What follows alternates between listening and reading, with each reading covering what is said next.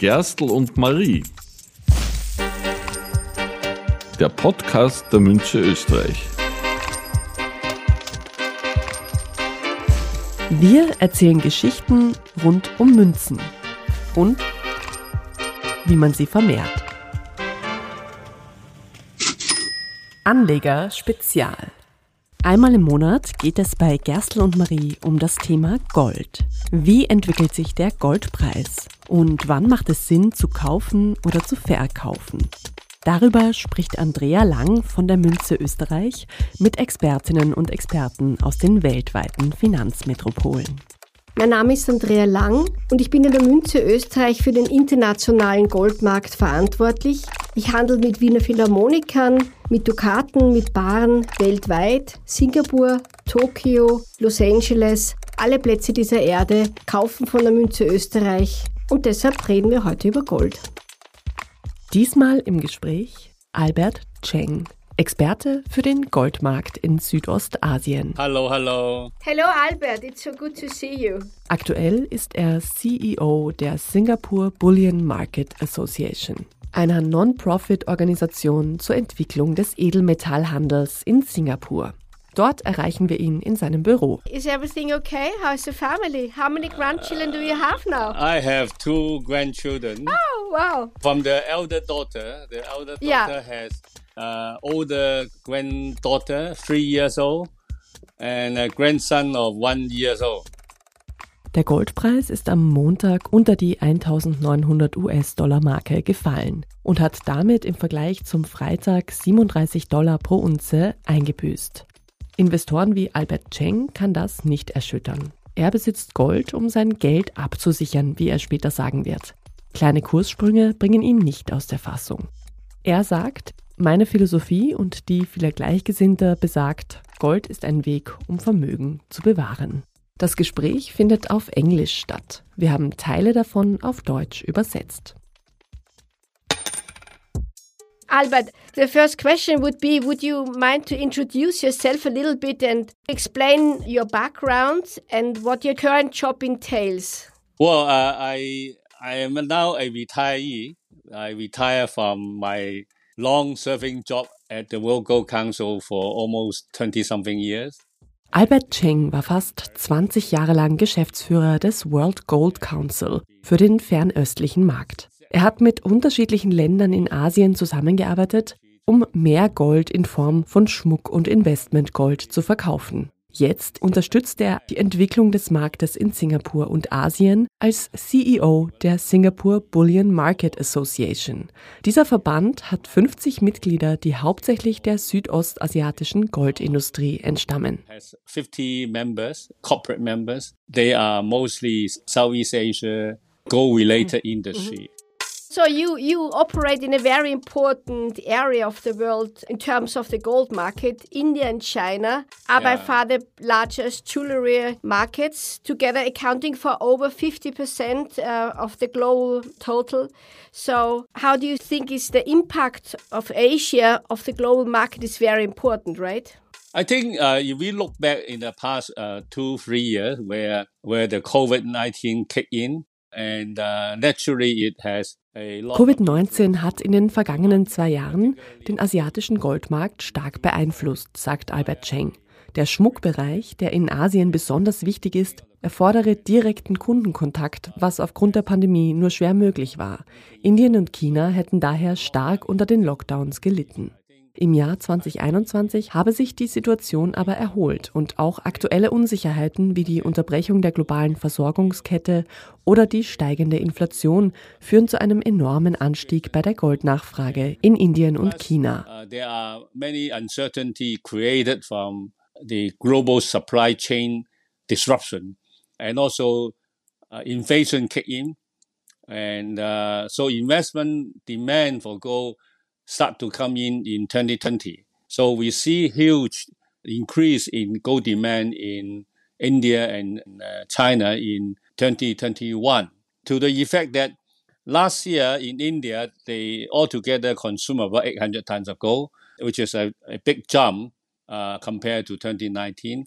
And in terms of China, uh, the total consumption is close to 1,000 tons. and it's again a, a big jump against 2020. And uh, investment, particularly in both uh, India and China, has more than 40% increase in 2021. And we see very healthy demand for investment product in both countries. Man sehe derzeit eine sehr gesunde Nachfrage nach Anlageprodukten und auch nach physischem Gold in beiden Ländern und ebenso in Singapur, Thailand, Vietnam und Indonesien. 2021, so Albert Cheng, sei also wieder ein sehr gutes Jahr für den Goldmarkt gewesen. Der Goldverbrauch sei im Vergleich zu 2019 und 2020 stark gestiegen. Auch der derzeitige Krieg in der Ukraine und das Gefühl der Unsicherheit sorge jetzt dafür, dass Menschen nach sicheren Anlagen suchen. Und Gold gelte als sehr sicher. Right. I'm interested why is the invasion in Ukraine such a has such a big impact on the Asian market. For us in Europe, you know, it's 500 kilometers away, it's so close, but it still has a big impact in Asia, I understand, right? Now the world is all interrelated. Mm. Anything that uh, has happened in one part of the world will have to trickle down to every aspect of your life. I mean, Dieser Krieg zeige, so Albert Cheng, wie sehr die Welt mittlerweile miteinander verbunden ist. So habe etwa der Anstieg der Energiekosten in Europa auch Einfluss auf die Kosten der Produkte, die nach Asien verschifft würden. Jede Verzögerung koste Geld und erhöhe die Produktionskosten, was wiederum die internationalen Finanzmärkte irritiert. Vorbei seien jedenfalls jene Zeiten, in denen man etwas in einem Land und an einem Ort produzieren konnte. Heute stammen die meisten Produkte, die wir täglich benutzen, aus verschiedenen Teilen der Welt, etwa unsere Mobiltelefone, so Cheng. Deren Einzelteile stammen aus so vielen Ländern, dass jede Produktionsunterbrechung oder Lieferverzögerung die Kosten in die Höhe treibe. Most of the product that we use daily come from different part of the world. Like for example, our mobile phone. The ingredient come from so many countries that any disruption will increase the cost. And so you think people are also concerned about inflation and the increase of prices, and this is why they are looking for a safe haven for their assets, and that's gold? Yeah, it's a diversification or it's a hedge. I mean, we are not talking about serious uh, high net worth customer. I mean, they, they naturally have their banker to advise them or they themselves have the knowledge. I think even people in the street, I mean, people as a farmer or, or as living in the rural area, they, they Gold sei eine Diversifizierung, eine Absicherung, so Albert Cheng. Nicht nur für vermögende Menschen, die eigene Bankberater haben. In Asien gelte Gold seit jeher als bequemer Geldspeicher und selbst die einfachen Leute in den ländlichen Gebieten wie etwa Landwirte wüssten das. Haben sie eine gute Ernte, kaufen sie Gold, um es zu lagern und damit ihr Geld für schlechte Zeiten aufzubewahren, sagt Cheng. Das sei auch der Grund, warum so viel physisches Gold in Länder wie Thailand oder Indonesien fließe. Gold gelte als ein sehr einfaches Finanzinstrument, bei dem man sich nicht auf einen Zwischenhändler verlassen müsse.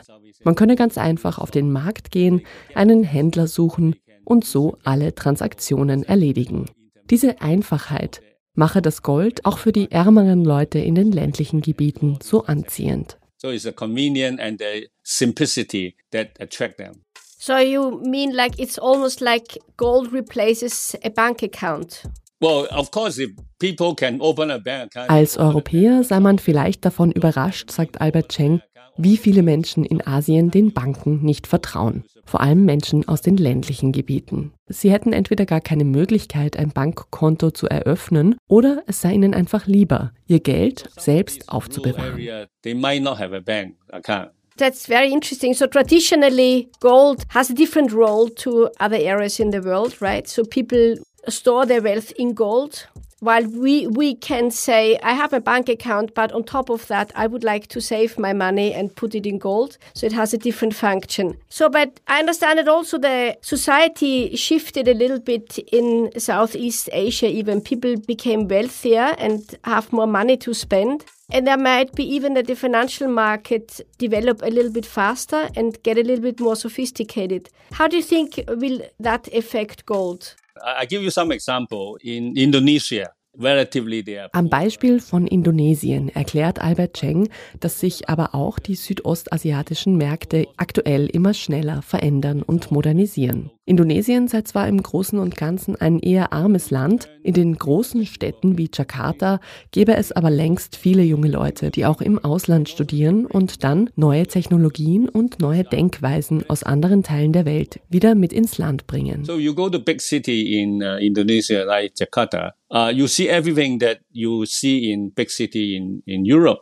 And I give you an example in the industry. There are a couple of uh, online Go provider. They also are talking about digital Go. They provide investment in Go in digital form.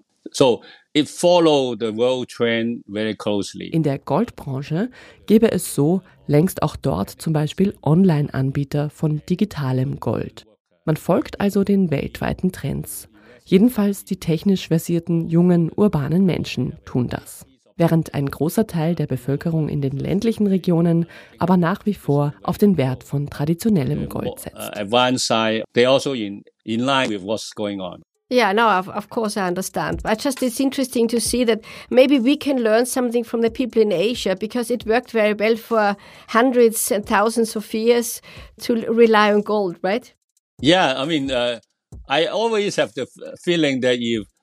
In Bezug auf den Umgang mit physischem Gold sieht Albert Cheng Parallelen zwischen der Mentalität vieler Asiaten und jener der Deutschen und Österreicher. Beide würden sehr stark auf physisches Gold vertrauen. yeah. Yeah, it is. At, so is Singapore, right? So Singapore Yeah. is the place to be if it comes. How do I diversify my gold geographically? So many people have even a deposit in Singapore, right? Yes, I, I think uh, the one thing that has developed over the last last few years is uh, some people love to store their gold somewhere else outside of their country, uh. Es gäbe einen Trend zur geografischen Diversifizierung von Gold, so Albert Cheng. Leute würden ihr Gold gerne in anderen Ländern lagern und Singapur würde diesbezüglich immer präsenter. Früher hätte man sein Gold in der Schweiz gelagert, heute würden einige das lieber in Asien tun. Für Singapur spräche dann, dass es dort keine Devisenkontrolle gebe, dass der Geldverkehr gratis und das Bankensystem sehr effizient sei. So kämen mittlerweile viele Kunden aus Europa und Amerika und würden auf die guten Lagermöglichkeiten in Singapur zurückgreifen. from Europe and America and other part of Asia. They buy gold and then store the gold in Singapore at uh, some of the uh, storage facility here. We have quite good storage facility here. Yeah, I heard so. Look, and um, I heard the uh, domestic market in Singapore is quite slow, or was quite slow in the last quarter of 21. How's the situation now?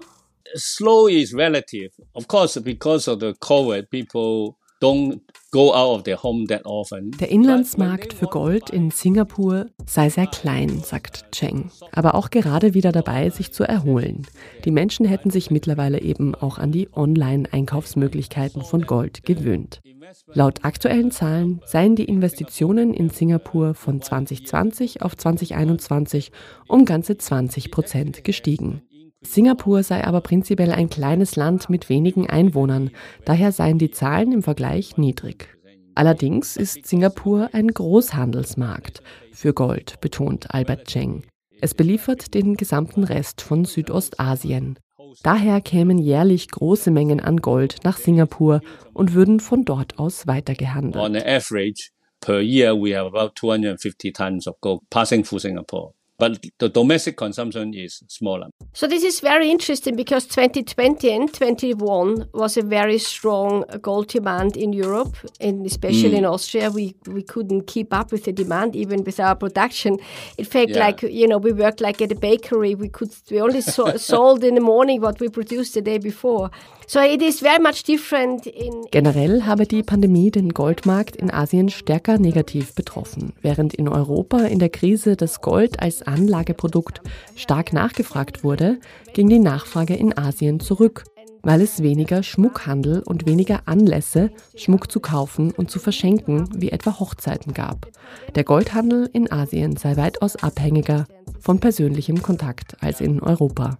Yeah, that's interesting to see how the world, we are very much interlinked. As you said, we all affected by the same events to some Yes. extent.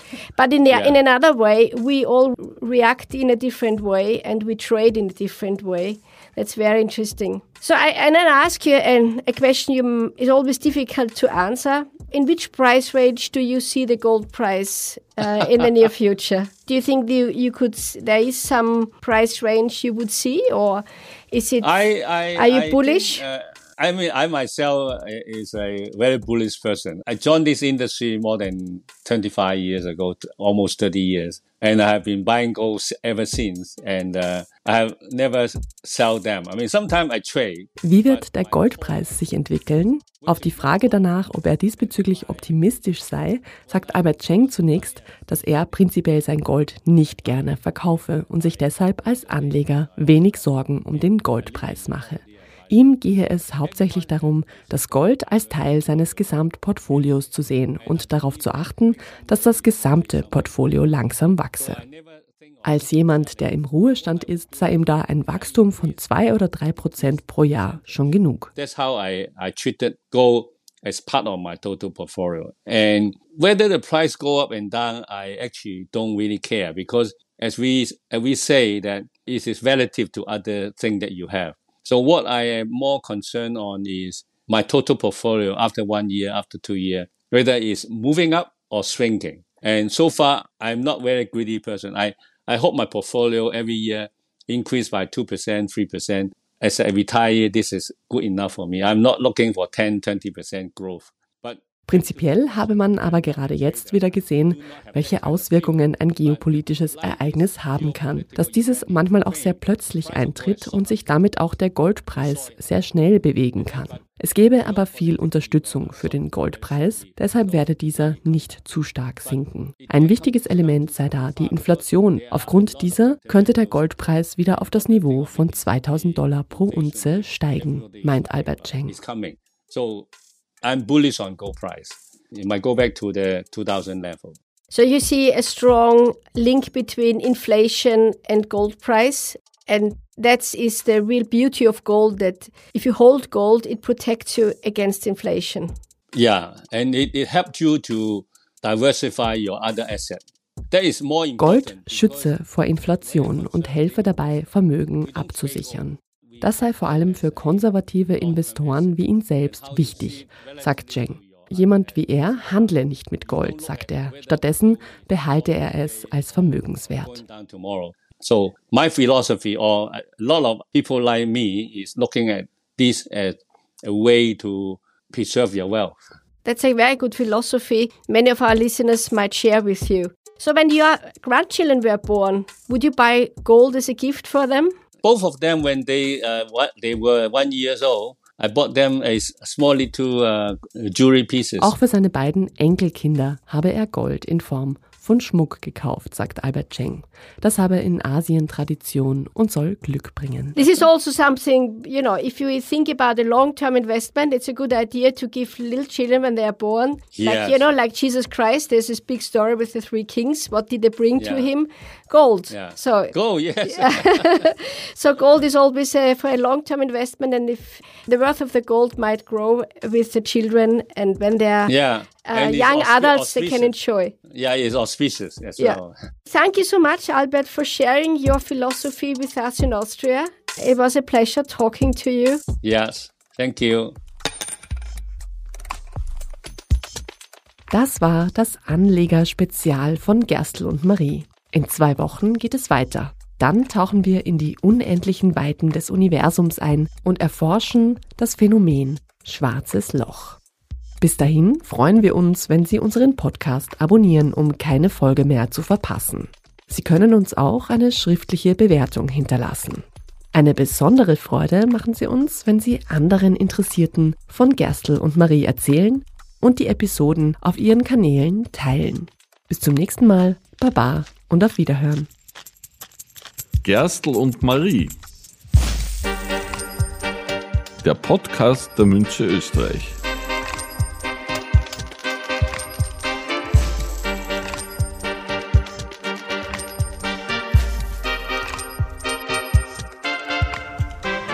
Produktionsleitung Jeanne Drach. Konzept und Redaktion Jeanne Drach, Anna Moore und Andrea Lang. Moderation Andrea Lang. Sounddesign Jeanne Drach. Dieser Podcast wurde produziert von Oh, wow.